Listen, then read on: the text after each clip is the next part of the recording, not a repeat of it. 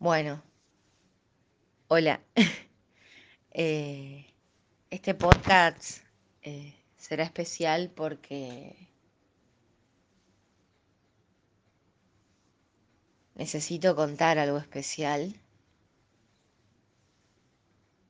Eh, me llegó una notificación especial, sin lugar a dudas, que, bueno, eso, me parece muy importante compartirla porque sé que hay personitas del otro lado que me escuchan y eso es un montón porque sin ir más lejos, yo no les puedo explicar. Yo desde chiquita soñaba, yo siempre tuve radio en mi pieza y era mi compañía. Eh, nunca miré mucha tele, eh, no había no sé lo que es tener una infancia con dibujitos, por ejemplo. Eh, mm, no, no, no, no, no tuve mucho ese contenido. Por eso yo pienso a veces que, que esa falta de algunos estímulos normales en cualquier niño a mí me dieron esa capacidad de imaginar mundos nuevos y de crear a partir de ahí. Bueno, eso por un lado resulta que me llegó una notificación muy valiosa de una personita que tomó la decisión de comprarme dos cafecitos, que más allá de lo concreto de, recibir, se los voy a decir, de recibir 400 pesos que, que me permiten sin lugar a dudas eh, vivir mejor de una manera en mi cotidianidad, digamos. Eh, me permite vivir mejor porque, lógico, ¿quién no quiere comprarse algo rico o quién no quiere tener fibrones nuevos y, hojas y cuadernos y, y todo, todo eso son pequeños granitos de arena que suman un montón a lo que yo siento que es mi, mi causa central que tiene que ver con, con comunicar y cada día pulir toda esa comunicación para que sea más útil, porque no te voy a mentir, a, mí me gusta sentirme útil, me gusta sentir que, que lo que hago tiene un sentido, que, que puedo desatar nudos, que puedo acompañarte, que puedo calmar, que puedo eh, pinchar a veces ahí, ¿viste? Para que uno se dé cuenta de cosas. Eh, bueno, resulta que Valentina me dejó en claro que, que soy su compañía cuando, cuando va a trabajar, porque me lee y me escucha. Y bueno, voy a compartir esta partecita donde me dice que todas las emociones, me dice que siento a esta edad donde todo parece potenciarse, no las disimulo, río a carcajadas y lloro a mares. Sos tan querible, el mundo necesita más personas como vos. Bueno,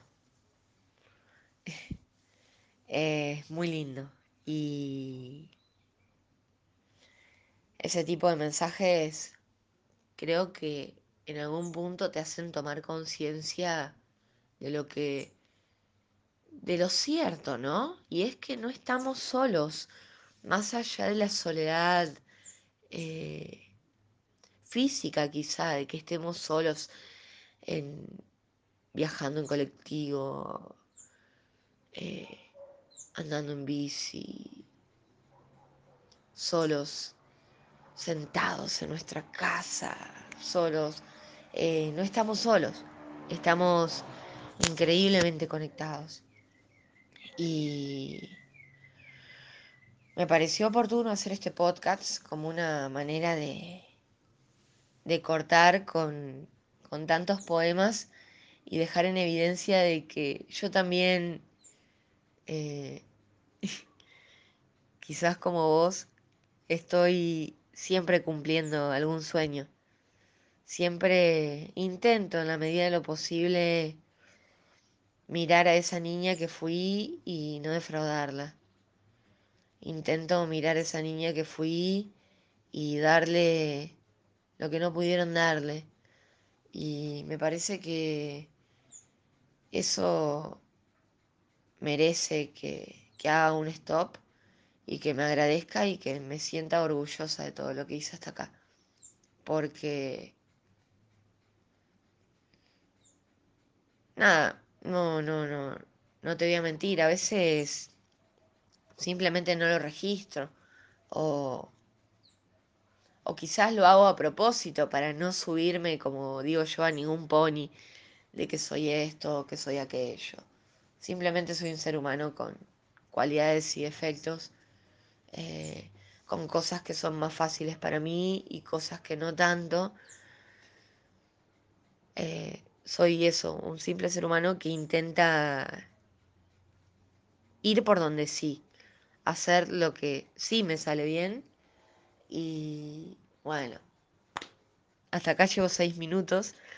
Eh, espero que, que disfruten también este viaje en el que, en el que cuento esta circunstancia especial que, que me gustaría que me pase más seguido porque Spotify para mí, bueno, esta plataforma eh, a mí desde el primer momento que logré gestionarla, que Leandro en su momento me ayudó mucho, eh, siempre hay personas que, que, que, que, que acompañan y, y, y que te ayudan.